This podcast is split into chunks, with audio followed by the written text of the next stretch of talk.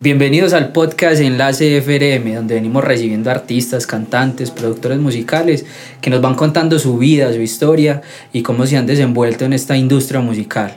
Especialmente hoy tenemos un artista muy reconocido del municipio de Río Negro, Blejo. Entonces al Blejo le damos una bienvenida bien calurosa, papá. José. A este podcast donde vamos a conversar de una manera muy tranquila, muy relajadita y que sea la oportunidad para que todos tus fans te conozcan y tengan esa posibilidad de verse esa entrevista que siempre habían querido, en donde vos contas tu vida y cómo, cómo ha sido esa, esa trayectoria musical. Entonces, ¿quién es Blejo? Empecemos por ahí. Bueno, antes que nada, José, gracias por la invitación. Eh, bacano estar aquí, parcero, compartiendo con vos y con todos los oyentes y los que nos están viendo a través pues, de, de la plataforma de YouTube. Bueno, Blejo es un artista de música urbana, como muchos o algunos me conocen, eh, de aquí de la ciudad de Río Negro. Tengo una trayectoria alrededor de unos 10 años, donde he tenido la oportunidad pues de, de estar en un sinnúmero de escenarios, compartir eh, no solo escenarios, sino eh, colegaje artístico también con algunos otros referentes de la música urbana a nivel mundial. Entonces, Parce es un proceso muy interesante que se ha venido construyendo durante, durante este tiempo y bueno, todos los días tratando de dar lo mejor de uno y evolucionando esta carrera, hermano, que todos los días es muy demandante. Así es, Blejo, y no, estamos muy contentos de tenerte acá por ahí la gente estaba pidiendo a Blejo en estos micrófonos y en este episodio, entonces estamos aquí muy estamos, aquí estamos activos. Vamos a arrancar Blejo con unas preguntitas rápidas, De como una. para que la gente se enganche con Blejo y empiece a conocer algunas cositas que de pronto no, no tenían por ahí. Es muy bacano, es unas, unas preguntas que la idea es que sean muy espontáneas, que Sí. salgan así como lo primero que se te venga a la cabeza para que la gente también conozca de una manera así como muy genuina a Blejo. Ok. Entonces va. vamos a arrancar. So- no, fuimos. Persona favorita. Mi madre. Ah, total, es que ahí sí no hay nada que hacer. Ay, no hay nada que hacer. Eh, plan favorito. ¿Cuál es ese plan por excelencia de Blejo? Eh, compartir un fin de semana con mi familia, especialmente con mi hijo. Qué rico, parce. Sí. Comida favorita. Parce, soy amante de las hamburguesas, pero de las buenas hamburguesas. Ah, qué bien. Cantante favorito. O favorita, pues. A mí me la pone difícil porque en realidad son varios los que, los que me gustan, pero entre ellos eh, Michael Jackson creo que fue una inspiración muy grande. Qué bien. Sí. Ciudad o campo. Campo, definitivamente. 100%. 100% campo. Ahí sí no hubo que tirarle mucha análisis No, no. Gusto culposo. Eso que Blejo dice, "Ay, qué rico, pero la estoy embarrando. Parce, con los dulces. Los dulces, nada que con hacer. los dulces, parce. Trato de, de ser muy controlado porque me gustan demasiado. eh, en particular el chocolate. Ah, parce. Tengo una debilidad fuerte por el chocolate. Entonces trato de, de darle pues como ese manejo. Pero ese es mi, mi gusto más culposo. Claro, no, es que es difícil, es Sí. difícil. App más utilizada, esa aplicación que siempre estás utilizando por ahí, Creo que Instagram. Instagram. Sí, total. Entonces ya saben que pueden ir a buscar a Blejo en Instagram, que por ahí entonces nos está dando muy buen contenido. Claro que sí, pendiente. Eh, el emoji que más envías, Eh, el de la bendición. Es el que creo que uso más. Sí. sí, por ahí hasta canción tenemos de Dios me los bendiga, Total. entonces eso tiene su conexión también. Sí, total. Yo creo que uno tiene que ser agradecido. Entonces, cuando tengo la oportunidad, siempre procuro agradecer mucho. ¿Playas o montañas? Uy, parce. Como vivo en las montañas, eh, tengo un gusto también muy particular por las playas. Entonces, yo creo que ambas son válidas. En este caso, la playita es muy rica. Ir a pasear a la playa y pegarse Total. su bañito es muy sabroso. Uy, parce, a mí me encanta la playa y el mar también. Blejo, esas eran las preguntitas, una cosa muy- Ok. muy sencilla, pero yo sé que la gente se, se parcha bastante a Parchado, con- claro. con, esas otras facetas y esas otras preguntas que a veces no, no surgen. Ok. Blejo, contanos un poquito en tu historia cuando nació ese deseo de ser artista, de ser cantante, ¿cómo fue esa experiencia? Parce, desde que tengo uso de razón, Yo recuerdo y hay unas fotos que tiene mi madre eh, a los cinco años, yo estando en la guardia, en, no, perdón, estaba en, en preescolar, en la escuela, en la escuela Pascuala Muñoz, aquí en Río Negro. Y en un acto cívico eh, sacaban como los talentos del salón. Yo siempre he tenido el gusto por la música, en especial por el canto, y mucho la influencia también de un tío, porque él desde temprana también ha estado envuelto pues en todo lo que tiene que ver con la música, inclusive tuvo una orquesta de, de salsa y música tropical, la cual constantemente llevaba a ensayar a la casa, porque vivíamos juntos. Imagínate. Entonces siempre era como esa, esa atracción tan fuerte por la música, por, por los instrumentos. En ese acto cívico canto una canción con mi tío acompañándome en la guitarra. Imagínate. Lo curioso es que esta canción era una, una ranchera, se llama La Mochila Azul. Antes arrancaste fue Parce, entonces yo era durísimo. vestido con traje de mariachi, y mi tío obviamente acompañándome con la guitarra. Y fue como mi primer acercamiento con la música, ¿cierto? Preparé esa canción, todo salió súper bien. De ahí mi tío vio como ese potencial y me dijo, papi, usted debería seguir ensayando, o en este caso pues le digo a mi mamá, y yo ya empecé pues como este proceso musical a los 12 años, eh, incursión en la orquesta, haciendo los coros y tocaba el guiro Con, con tu tío con también. mi tío, parce, Entonces, ese vestido. fue, el, ese fue el mentoring que tuviste. Él fue el mentor, sí, total. nota. Y eh, a esa cortada también junto con mis primos, porque tengo una familia muy numerosa, entonces, y gustos muy diversos. Al ser una familia tan numerosa, un primo que escuchaba rock, el otro escuchaba metal, es. eh, otros escuchaban hip hop, eh, salsa, merengue, mis tías vallenato, mis tíos mayores escuchaban ranchera, pura música popular. Entonces fueron gustos muy diversos que, que llegado el caso, cuando llega el reggaetón, parce, a, a, a- Medellín, o cuando empiezo yo a escuchar reggaetón, porque ya venía pues con los indicios de la raga, el reggae, eh, se mezclan esas, esas fusiones tan fuertes o las que más me atraían a mí, que era la salsa o la música tropical, la cual yo estaba pues acostumbrado a hacer en la orquesta, con el hip hop y con el rap. Yo con un primo, Palil Johnny, un saludo Palil Johnny, que es el DJ mío, escuchaba mucho hip hop, nos manteníamos escuchando la etnia, tres, eh, tres coronas, mucho hip hop que venía como surgiendo en ese momento latino, sí o qué, acompañado del hip hop en inglés o del rap en inglés, parce, de 50 Cent, Snoop Dogg, etcétera Sí, esos grandes representantes. grandes referentes. Entonces llegó un momento, parce, que el reggaetón como que unió todas esas, esas combinaciones musicales que a mí me gustaban, que era el beat del rap con la musicalización de la salsa. Entonces cuando yo escucho como lo que pasó, pasó Daddy Yankee, parce, a mí se me explotó la cabeza. Yo, uy, ¿qué es esto?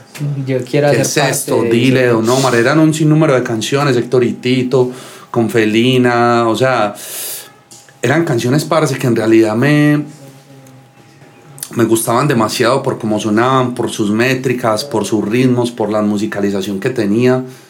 Porque hasta donde tengo entendido también el reggaetón tiene mucho que ver con la salsa en Así cuanto a sus es, tiempos, no, en sus claro, patrones.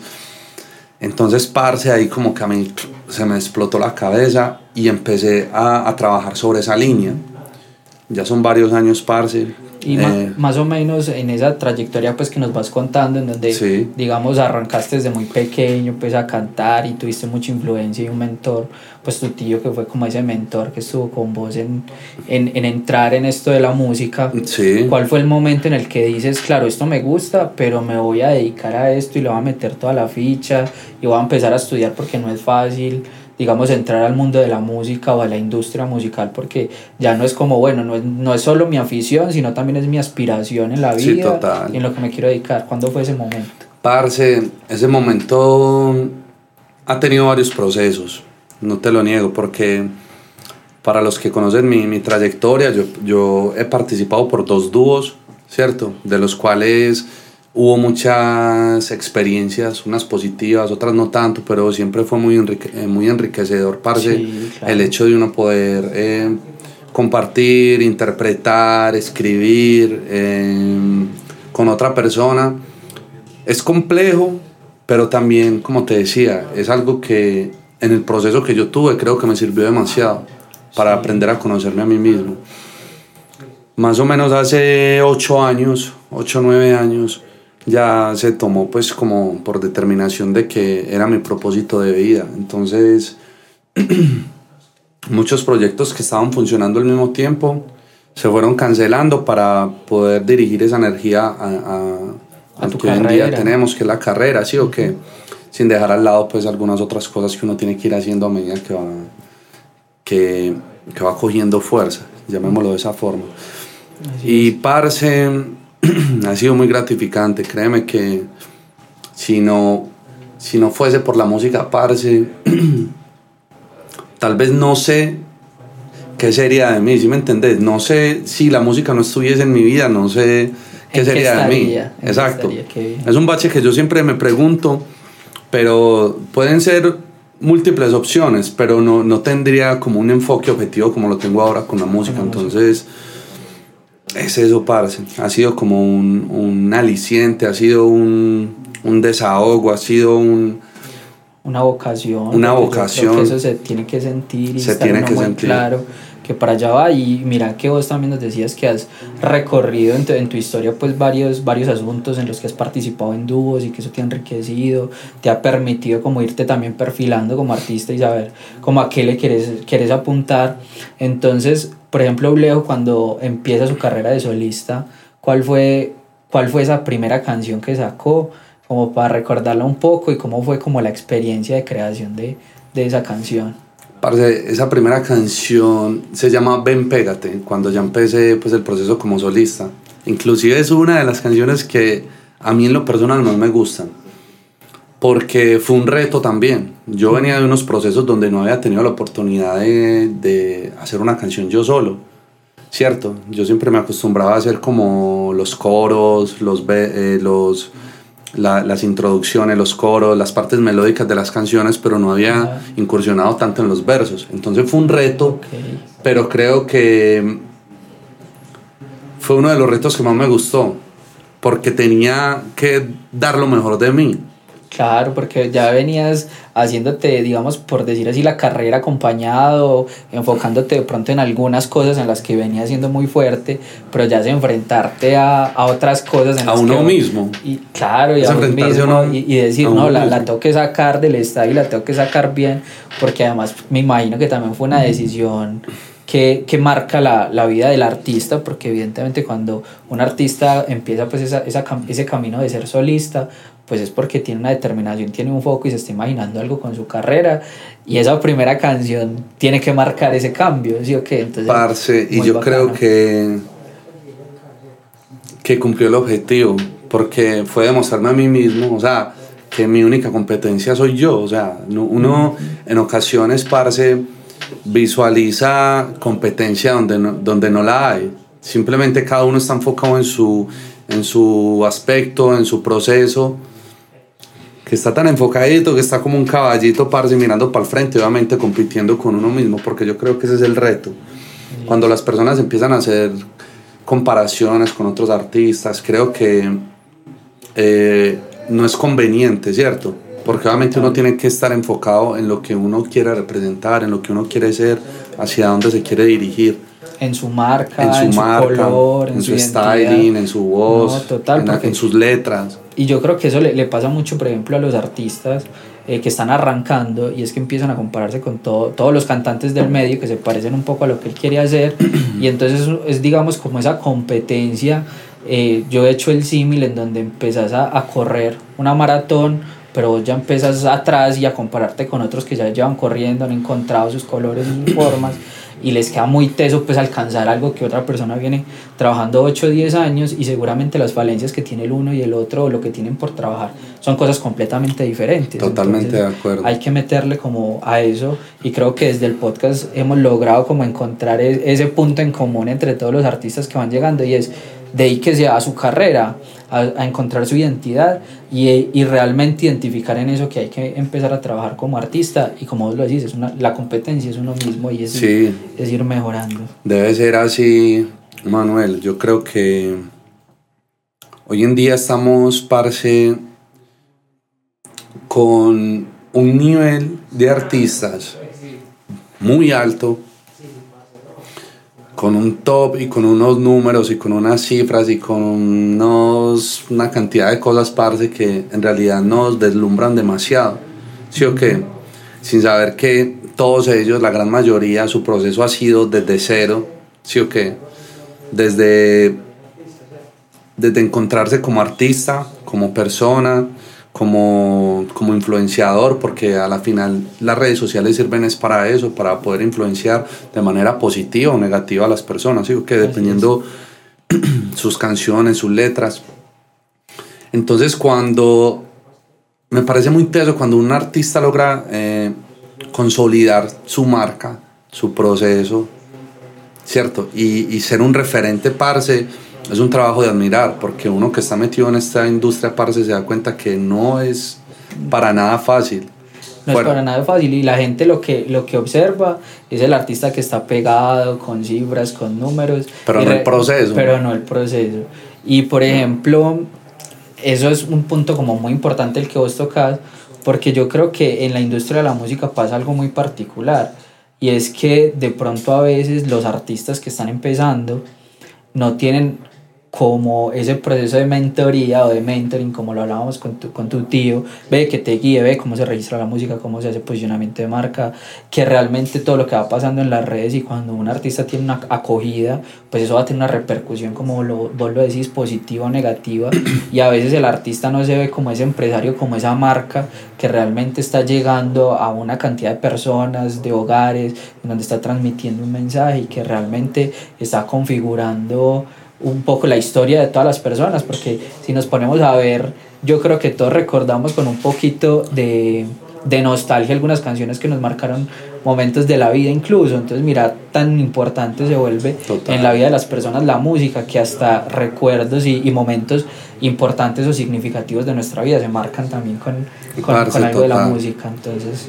Sí, sí, me parece muy cierto lo que dices, ya que para una industria tan grande y tan compleja como la musical, parce, se necesita en realidad prepararse y estar listo para, para cuando llegue el momento, porque o si no, parce, puede pegar una canción, pero si uno no está organizado, no está estructurado, no tiene conocimiento del negocio, no tiene conocimiento de un sinnúmero de cosas que hay detrás de, de, de la industria, parce, fácilmente se puede ir a pique. Entonces, es. una industria de cuidado, de muchas relaciones, de mucho relacionamiento público, de...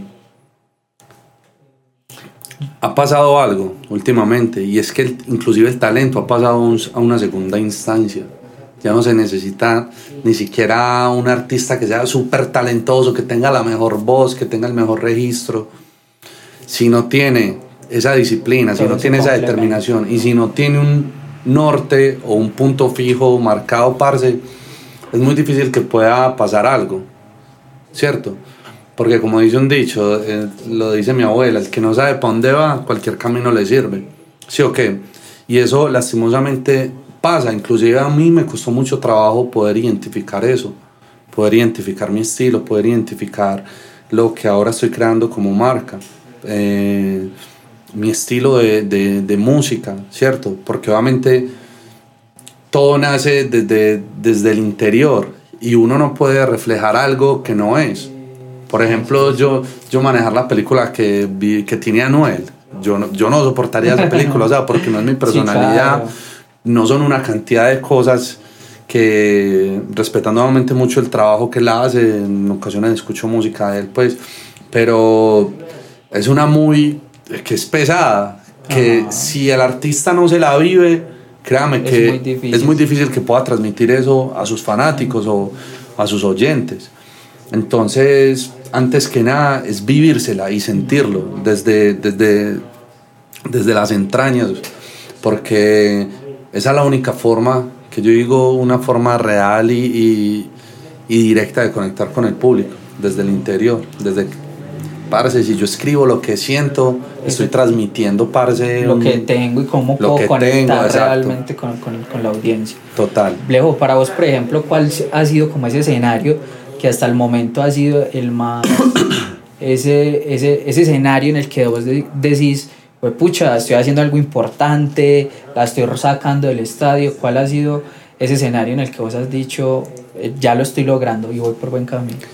Parce, pues gracias a Dios he contado con muy buenos escenarios y con muy buenas tarimas al lado de grandes artistas y referentes del reggaetón a nivel mundial, incluyendo pues eh, con algunos de los artistas paisas más reconocidos, J Balvin, eh, Nicky Jam, aunque no es paisa pues, pero está, tiene, tiene un cariño especial. Tiene un cariño especial, exacto. Nicky Jam, Tego Calderón, Sayoni Lenos, Arcángel, De La Ghetto. Uno que, que recuerdo, parce, y que me gustaría poder volver a repetir ese escenario, fue inclusive aquí en casa, aquí en Río Negro. Eh, estuve participando en esa ocasión, parce, con Arcángel, De La Ghetto, Ñejo, eh, Yori. Y todo fue un conjunto de emociones, parce, porque yo llevé un, un show demasiado pro, demasiado preparado. Fui con mis bandas, con todo mi staff de, bueno, con toda la película, con toda la película. Y parce, se sintió mucho el, el cariño y el apoyo, parce, del público, de la, casita, parce, de Río Negro, como yo le digo, de la tierrita. Se sintió mucho el cariño, men. Fue súper especial porque cuando yo salí, parce, eso fue en el Coliseo del Cielo, estaba ese, ese Coliseo parce repleto y todas las luces encendidas, a la expectativa pues de escuchar a su artista local, porque si no estoy mal yo era el único pues artista local. Y que diera la talla con semejantes. Y que diera la talla con semejantes artistas, entonces fue, fue uno de los escenarios que más me ha gustado. Y también obviamente en fiestas, fiestas municipales, tanto acá en Río Negro como Marinilla, Carmen de Iboral algo muy curioso este año que pasó en diciembre del 2022. Maki, bueno, para los que no saben, yo tengo una canción con Maki, con el puertorriqueño. Entonces me di cuenta que iba a estar en el Carmen de Oral. Eh, lo saludo, me saluda por el WhatsApp, hey brother, ¿cómo estás? Le Maki, vas a estar en el Carmen, hermano, qué chimba, bacano ir a verte. Me dijo, papi, ¿por qué no cantamos nuestra canción juntos? Y eso fue una locura, pues, huevón. Es diferente cuando, bueno, son emociones encontradas porque esta canción salió hace más o menos dos años y no habíamos tenido la oportunidad de poderla cantar en escenario ni una vez. Y juntos y en el Carmen, pues que estaba como tan cerquita. Y ahorita que mencionaba lo de que uno de los escenarios que más recordás es específicamente en Río Negro, creo que todos los artistas tienen como ese cariño especial de, de, de sacar la cara, donde nacen y donde se crían. Y eso es una cosa fuertísima. Total, ese es el objetivo, ese es uno de los objetivos míos, poder eh, representar y ser el referente de, de, los artistas urbanos, pero de Río Negro y del Oriente. Así es. Porque en Medellín hay unos referentes muy importantes, ¿cierto? Pero a la final son dos, o sea, seguimos siendo paisas, seguimos siendo colombianos, pero qué bacano poder del Oriente y de Río Negro específicamente salir un referente mundial. A eso es lo que yo le estoy apuntando, a lo que por lo que estás trabajando. Por lo que estoy trabajando. Obviamente ser, el ser un referente como lo están siendo eh, todos estos artistas colegas que la están rompiendo durísimo, pero desde Río Negro. Qué bien, y, y por ejemplo ahora que lo mencionas, yo creo que en Río Negro está pasando algo muy bacano y es que están saliendo artistas de una calidad que uno dice, pues venga, aquí hay como competir incluso con artistas internacionales y, se está haciendo un movimiento muy interesante hoy en día en Río Negro.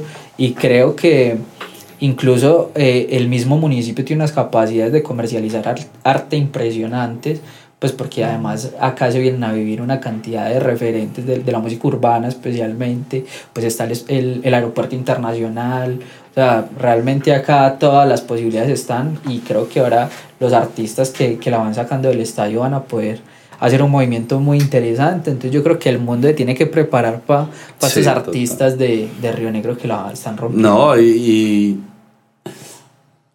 invitar a la gente, parce, que se apropie de sus artistas.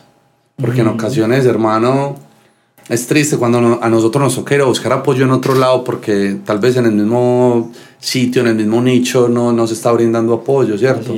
Hablando a carta abierta de, de, muchas administraciones municipales, parce, que en realidad, en vez de apoyar a sus artistas, lo que hacen es darle la espalda. Sí, o qué. Eh, he vivido muchos procesos, he tocado muchas puertas, muchas se me han abierto, otras eh, se me han cerrado, pero siempre es, esa, es gratificante poder uno trabajar ese proceso y darse cuenta de que, bueno, fue puta, allí puedo hacer esto, pero aquí o sea, aquí me están cerrando la puerta. Entonces es buscar también como las oportunidades y, y ser un guerrero. Primero, parce, si te vas a dedicar al mundo de la música, tenés que tener una mentalidad muy, muy, fuerte, muy fuerte y muy clara, porque esto es de mucha pasión, de mucha perseverancia que vos lo decías ahorita, pues el talento no lo es todo hoy en día en la industria. Hoy en día Creo que es la dedicación, la estructura, la formación, hacer esas relaciones y conectarse como con las personas indicadas para poder avanzar. Entonces ahí a la gente yo creo que hay que siempre darle ese mensaje. Es como en cualquier tipo de industria o de carrera como lo puede vivir un ingeniero o un abogado, pues mira que no todos los abogados tienen un reconocimiento. Eso tiene que ver con que, venga, se juntan con las personas adecuadas, trabajan de la manera correcta, pero además de eso piensan en su carrera como una empresa y la proyectan con una marca, ¿cierto? Eh, tú lo acabas de decir, o sea, no solo pensar en ser artista, es pensar en ser empresa, porque en realidad de, eso, de esos factores dependen muchas cosas ya que desde la organización, desde la estructura como tal, ¿cierto? Desde mm, el artista no lo puede hacer todo. Necesita un equipo de marketing, necesita equipo de marketing. digamos, desde la parte creativa, que la composición, que la producción, que el intérprete, que los músicos, que, o sea, solamente la parte creativa que digamos es la que hacen muy bien los artistas, sí. pero está la otra parte de marketing, de proyección, digamos financieras, costos fijos, variables, posicionamiento, entender un montón de conceptos también del diseño gráfico, hoy en día el audiovisual es digamos la forma de, de llevar mensajes y de, de digamos, la parte la parte ejecutiva del negocio la parte comercial, vender, conectar con la gente, abrir mercados, o sea, hay un montón de cosas que, que están alrededor de un artista y que si de pronto ese, ese, ese, artista no los tiene identificados, difícilmente va a poder entrar. Sí, total. Total. Entonces yo creo que Blejo, por ejemplo, es uno de los artistas que lo viene haciendo bien. Entonces qué bacano, hermano, que, que la gente se puede ir conectando con tu carrera también desde esa parte. Y, y como lo, lo hemos hablado de pronto en otros episodios, a veces no encontramos las personas que nos pueden orientar, pero sí podemos ver ejemplos de gente que lo ha hecho bien y que le ha empezado a funcionar y comenzar desde ahí a pegarse como a, a hacerlo mejor.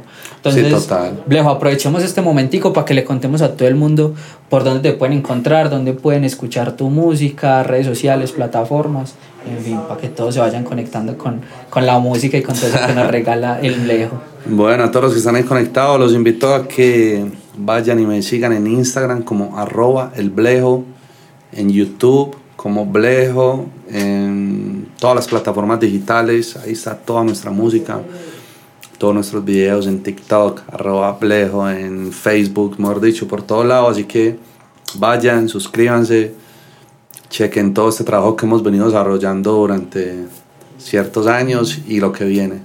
Y estamos de lanzamiento, hermano. No, pero es que yo, yo, la estaba guardando, hermano, para que le contáramos a todo el mundo que acabaste de lanzar una canción buenísima, durísima, que, que digamos es un, romantiqueo. Sí, que tiene ahí un sello bien especial de Blejo, entonces aprovechemos para que nos contes de esa canción, cuál fue la musa de la inspiración. Yo creo que esa, canción va a estar muy pegada por estos días, entonces aprovechemos y le contamos al público. sí, bueno, estamos de lanzamiento, eh, la nueva canción se llama Más que ayer, ya está disponible en YouTube y en todas las plataformas, cuenta con su video oficial, o sea que ya pueden ir a YouTube después de que terminen de ver este podcast, a ver este, este video tan bacano que grabamos para todos ustedes Parce, la inspiración indiscutiblemente es el amor, el desamor, las mujeres.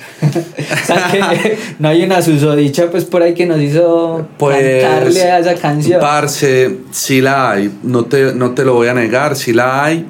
Bueno, prefiero no decir su nombre, pero, pero esta canción La, la hice, la verdad, en un momento eh, que estaba pasando por una situación difícil.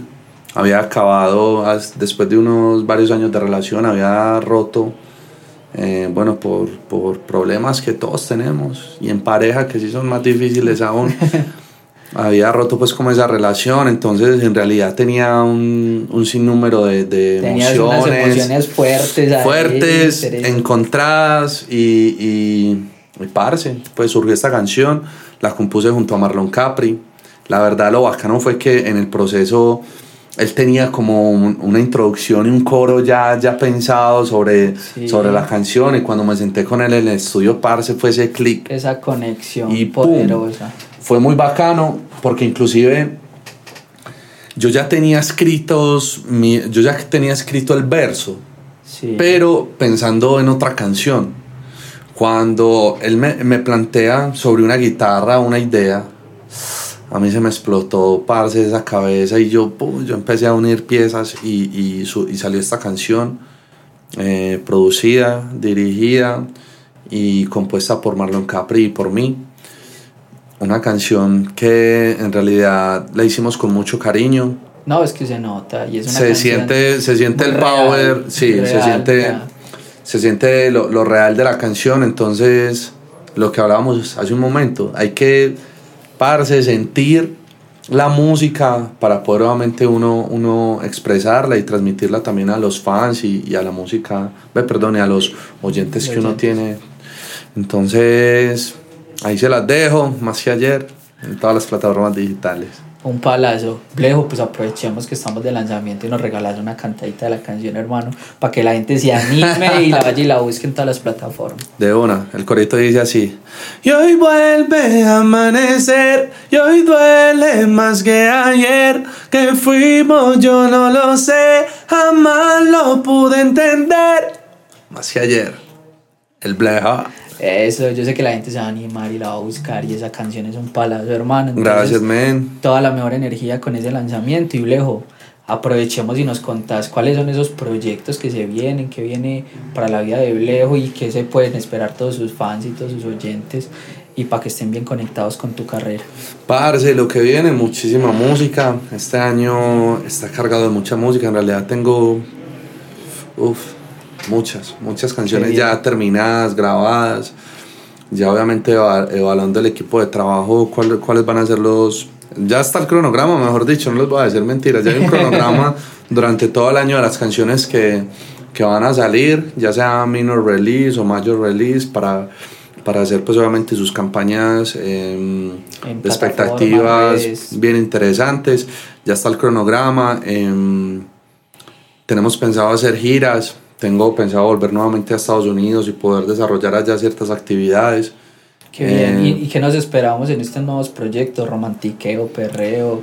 Parce, Ese viene de todo. Bueno, estoy desarrollando una línea que me gusta mucho, José, y es el romantiqueo, porque es una línea que, que me gusta, que me fluye con naturalidad. Entonces, estoy trabajando mucho en eso. Eh, o sea, que las babies que les guste romantiquita. También, vamos a también a los parceros que les quieran dedicar una cancioncita, un Sí, claro. Sino que es que, parce, me, gusta, me gustan buenas letras con buenos ritmos. Entonces, Bien. yo digo romantiqueo, pero eso es para la discoteca, eso se puede perrear en la disco, en tu casa, en el carro. Entonces, son, son canciones que, que yo sé, parce, que tienen una buena conexión y que ojalá sea el gusto de todos ustedes también. No, y como lo decíamos ahorita, esas canciones que son tan reales a veces nos acompañan en esos momentos de la vida y, y a través de canciones nos Sí, podemos total. acordar de muchas cosas. Entonces, Blejo nos va a regalar por ahí mucha música para tener momentos bien especiales en la vida. Así es. Entonces, Blejo, mi hermano, no, agradecidos de tenerte acá, ya que le dejes un mensajito a todos tus, tus seguidores que estén conectados con la carrera, ya para que nos despidamos en este, de este episodio maravilloso con vos. Gracias, José Manuel. Bueno, a todos los que están conectados con Enlace FRM, eh, gracias por escucharme, gracias por la invitación, parcero. A vos y a todo el equipo de trabajo. Y sí, sigan ahí conectados con este podcast para que se enteren la realidad mía y de muchos más artistas. Así que súper pendientes, en la buena y que Dios los bendiga. Esa.